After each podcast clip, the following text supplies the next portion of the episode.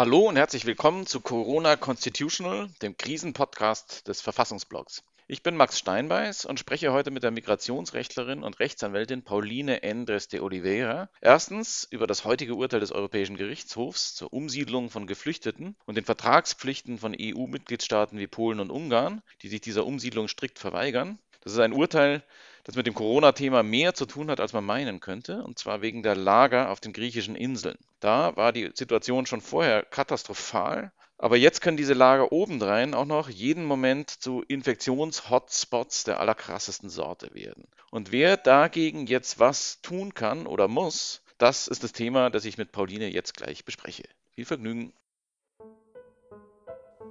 Verfassungsblog Corona Constitutional, unser Podcast zur Krise.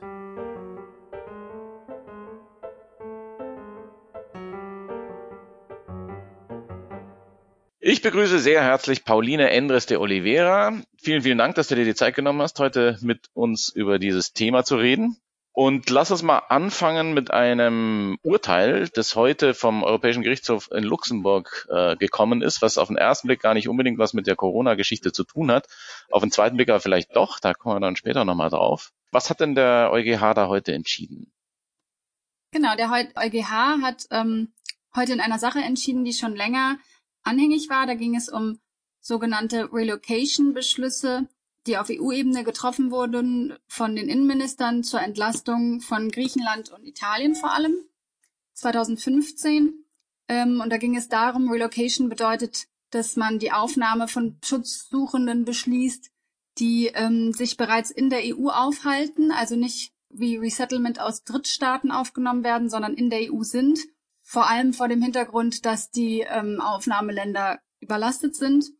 Und äh, damals haben sich Polen, Ungarn und Tschechien in den folgenden Monaten und Jahren nach dem Beschluss nicht, nach den beiden Beschlüssen nicht an diese äh, Umsiedlungsbeschlüsse gehalten und einfach keine Kapazitäten gemeldet und keine Aufnahmebereitschaft signalisiert. Und da hat die Kommission dann ein Vertragsverletzungsverfahren eingeleitet und der EuGH hat heute entschieden, dass tatsächlich ähm, ein EU-Rechtsbruch durch diese drei Länder vorlag und diese drei Länder sich hätten an diese Beschlüsse halten müssen. Wie hat denn der EuGH diese Entscheidung begründet? Genau, also ein interessanter Punkt ist, dass ähm, der EuGH auf ein Argument eingegangen ist, dass diese drei Mitgliedstaaten geltend gemacht haben, weshalb sie ähm, eben nicht diese Umsiedlungsbeschlüsse befolgt hätten. Und zwar haben die sich auf Artikel 72 des Vertrags der Arbeitsweise über die Europäische Union berufen und äh, danach dass sie danach eben auf, aus Gründen der öffentlichen Sicherheit und Ordnung eigene Entscheidungen treffen können. Und ähm, der EuGH hat gesagt, was wirklich sehr interessant ist, auch für andere äh, Bereiche des Asylrechts, dass so ein pauschaler Verweis auf Gründe der öffentlichen Sicherheit und Ordnung ähm, nicht ausreicht, um dann eben solche auf EU-Ebene beschlossenen ähm, Maßnahmen nicht zu befolgen, sondern die Mitgliedstaaten Polen, Ungarn und Tschechien in dem Fall hätten in jedem Einzelfall erklären müssen, warum sie jetzt eine betreffende Person, die ihnen zur Aufnahme vorgeschlagen, zur Umsiedlung vorgeschlagen wird, nicht aufnehmen können, warum das eben gegen ihre öffentliche Sicherheit und Ordnung verstößt, warum da Bedenken bestehen, warum die Person vielleicht gefährlich ist, etc. Also da müsste eine Einzelfallrechtfertigung äh, erfolgen und nicht einfach ein pauschaler Verweis auf Gründe der öffentlichen Sicherheit und Ordnung. Das ist natürlich auch ein sehr interessanter Aspekt dieses dieser Entscheidung. Das ist gerade auch für Deutschland ein interessanter Aspekt, weil dieser Artikel 72 ja äh, bei der äh, großen Flucht- und Migrationskrise 2016 der, der Notanker war oder der Notausknopf war, mit dem die, die Bundesregierung damals gesagt hat, also wenn wir den drücken würden, dann könnten, dann, dann könnten wir auf der Grundlage die Grenze schließen. Das wäre jetzt wahrscheinlich auf der Basis dessen wie der EuGH jetzt diese Norm ausgelegt hat, äh, jedenfalls nicht mehr so ohne weiteres möglich. Das ist ein, da könnte man noch lang drüber reden, aber führt uns jetzt von unserem Thema ein bisschen weg. Ja. Deswegen vertiefen wir das mal gar nicht. Ähm, was an dem Urteil ist denn für die akute, aktuelle Lage an den EU-Außengrenzen, insbesondere in Griechenland, interessant? Genau, das Urteil ist natürlich deshalb sehr relevant, weil es da um Relocation geht, also Maßnahmen, die auch auf dem Grundsatz der europäischen Solidarität fußen, die darauf gerichtet sind, Länder, die eben von auf, die deren Aufnahmekapazitäten an ihre Grenzen stoßen, ähm, zu unterstützen und auch natürlich den Schutzsuchenden, die aufgrund dieser ja, defizitären Aufnahmebedingungen ähm, unter sehr, sehr schlechten Bedingungen leben, ähm, eine bessere Perspektive zu geben. Und dieses Thema ist ja jetzt sehr relevant, wenn wir uns anschauen, was auf den griechischen Inseln gerade los ist und nicht nur gerade, sondern schon seit vielen Jahren und jetzt immer weiter zugespitzt, ähm, wie die Situation in den griechischen Lagern ist. Ähm, dort herrschen katastrophale humanitäre Bedingungen. Und das ist jetzt, ähm, um auch nochmal auf das Thema dieses Podcasts zu kommen, auch angesichts einer drohenden ähm, Corona-Epidemie auch in diesen Flüchtlingslagern ähm, ist die Lage natürlich sehr stark zugespitzt. Und äh, da geht es jetzt gerade aktuell sehr dringend um die Frage, wie andere EU-Mitgliedstaaten Griechenland und den Schutzsuchenden vor Ort jetzt helfen können und ganz konkret um einfach um Evakuierung. Ähm, bevor wir auf die Evakuierungen kommen, äh, kannst du das noch mal ein bisschen schildern? Einfach, wie muss man sich das vorstellen? Wie, wie, wie ist die Situation da jetzt gerade auf Lesbos und in Moria und in diesen Hotspots, von denen da so viel die Rede ist? Genau, also ähm, jetzt um auf die Situation in Moria einzugehen, auf die sich ja auch im Moment äh, die Diskussionen fokussieren. Da ist es äh, sehr, sehr dramatisch. Moria ist ein Flüchtlingslager auf der Insel Lesbos, was ausgelegt ist für um die 3000 Schutzsuchende aufzunehmen und dort sind über 20.000 Menschen. Das ist natürlich eine extreme Situation, bei der es an Wasserversorgung mangelt, an Ernährung, an Unterkünften. Also die Berichte von Helferinnen vor Ort schildern wirklich apokalyptische Zustände, bei denen Menschen in Schichten schlafen, Kinder unterernährt sind, kein fließendes Wasser vorhanden ist regelmäßig, ähm, eine medizinische Versorgung bei weitem nicht ausreicht für all die Personen, die dort sind. Und diese Lage, die schon seit Monaten wirklich ähm, dramatische Zustände erreicht hat, ist jetzt nochmal zugespitzt durch Maßnahmen der griechischen Regierung gegen die Ausbreitung des Coronavirus. Das bedeutet, dass auch in diesen, für diese Lager Ausgangssperren bestehen, dass teilweise Helferinnen und Anwältinnen nicht mehr Zugang in die, in die Lager haben, ähm, dass die Menschen noch schwieriger an finanzielle Mittel und Versorgung kommen als schon bereits vorher. Ähm, abgesehen natürlich von der grundsätzlichen Gefahr auch einer Ausbreitung des Virus in diesen Lagern, in denen natürlich Sicherheitsabstände nicht eingehalten werden können, die auch die griechische Regierung bereits ähm, angeordnet hat in denen man sich selbstverständlich nicht einfach die Hände so waschen kann, wie wir uns sie jetzt alle waschen sollen, ähm, weil weder regelmäßig fließendes Wasser da ist, noch ähm, für alle Seife beispielsweise vorhanden, in denen auch keine medizinische Versorgung sichergestellt werden könnte für Intensivfälle, die ähm, aufgrund einer Epidemie entstehen könnten. Also es gibt nicht genug Intensivbetten und Atemgeräte in Moria. Das heißt, ähm, die Lage wird eben durch diese Ausbreitung des Virus noch weiter zugespitzt, aber sie war auch schon davor wirklich dramatisch. Das heißt, wir haben, wir haben hier so, wir haben es hier sozusagen mit einem Infektions-Hotspot allererster Güte zu tun und das ist nicht nur irgendein Zukunftsszenario, sondern es passiert bereits. Also es wird berichtet, dass es jetzt schon den ersten nachgewiesenen Infektionsfall in dem Lager gegeben hat und möglicherweise sind es schon viel mhm. mehr. Und das ist sozusagen die Gegenwart. Das ist nicht irgendein Zukunftsszenario, sondern es, it's happening. Ja? Und wer ist jetzt hier aufgerufen, was zu tun dagegen. Die griechische Regierung, Verlagerung auf, aufs Festland, ähm, an wen richtet sich die, die Aufforderung, diesen humanitären Katastrophe, die sich jetzt hier gerade abspielt, entgegenzutreten? Also in erster Linie betrifft das jetzt uns alle. Das passiert ja auf EU-Boden. Die Zustände waren eben schon vor äh, der Pandemie äh, teilweise schlimmer als in manchen äh, Drittstaaten, in manchen Flüchtlingslagern in anderen Ländern und außerhalb der EU. Das heißt, da ist jetzt schon eine humanitäre Notlage, die wir ähm, so nicht, alle nicht hinnehmen können. Also sind alle EU-Länder aufgerufen, die EU als Ganzes, natürlich auch Griechenland, aber Griechenland nicht alleine, denn das ist eine gemeinsame europäische Verantwortung für den Flüchtlingsschutz, den wir haben. Und ähm, genau, ich habe heute Morgen auch gelesen von einem bestätigten, erstmals bestätigten Fall in einem Flüchtlingslager in Athen und dann wurden auch weitere Fälle ähm, festgestellt. Das heißt, das zeigt nur, dass es eine Frage der Zeit ist, bis das Virus solche Flüchtlingslager auch erreicht. Und sobald es das tut, wird es sich sehr, sehr schnell ausbreiten. Und das ist ein Fakt und keine, kein Worst-Case-Szenario. Das ist eine Frage ähm, von wahrscheinlich Tagen und nicht Wochen. Und äh, da sind jetzt alle aufgerufen.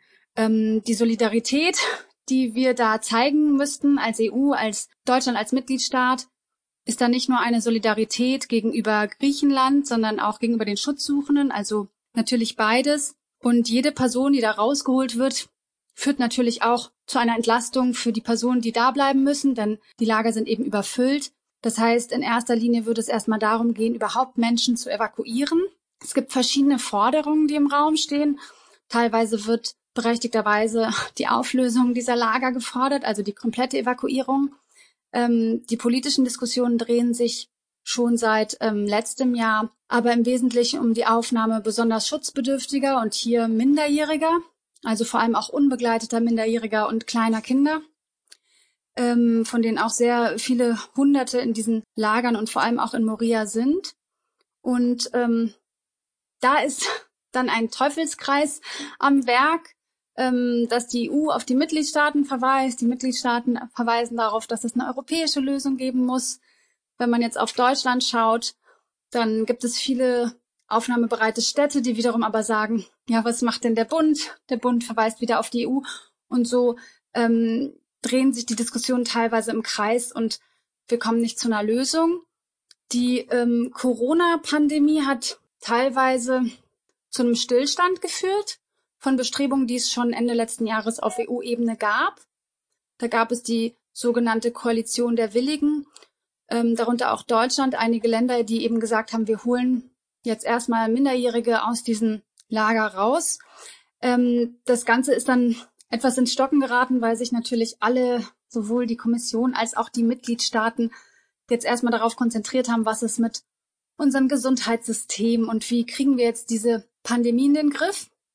Ähm, gleichzeitig ist aber auch durch die Corona-Pandemie eine besondere Dringlichkeit entstanden, jetzt wirklich was zu tun, weil eben, wie ich äh, gerade erklärt habe, die Situation in den Lagern durch die Gefahr der ähm, Epidemie noch verschärft werden wird.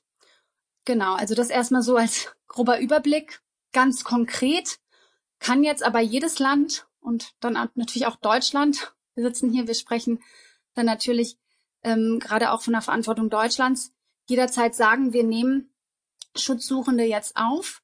Es ist natürlich legitim zu sagen, wir brauchen auch eine europäische Lösung, wir müssen da alle an einem Strang ziehen und Deutschland allein kann nicht alle nehmen und so geht das nicht. Aber ähm, Deutschland hat auf jeden Fall die rechtlichen Möglichkeiten, selbst einzugreifen und mit gutem Beispiel voranzugehen und hier einfach das zu tun, was menschenrechtlich, humanitär absolut geboten ist. Das wird ja wahrscheinlich sozusagen ein, ein, ein Punkt sein, warum, also der die Bereitschaft dazu bremst, äh, die Angst davor, da Präzedenzfälle entstehen zu lassen. Ist diese Angst begründet oder könnte man nicht einfach auch hier sehr gut argumentieren, dass man in dieser speziellen Corona-Situation aus dem Grund jetzt einfach dieser unmittelbar bevorstehenden Gefahr abhelfen muss, ohne dass dadurch irgendwelche Ansprüche entstehen für die Zukunft? Natürlich, man kann zum einen genauso gut argumentieren, dass das eine Motivation sein kann, für die anderen Mitgliedstaaten auch ähm, etwas zu tun, äh, dass man jetzt eine bestimmte Zahl an Menschen aufnimmt, begründet keinen Rechtsanspruch für weitere Aufnahmen.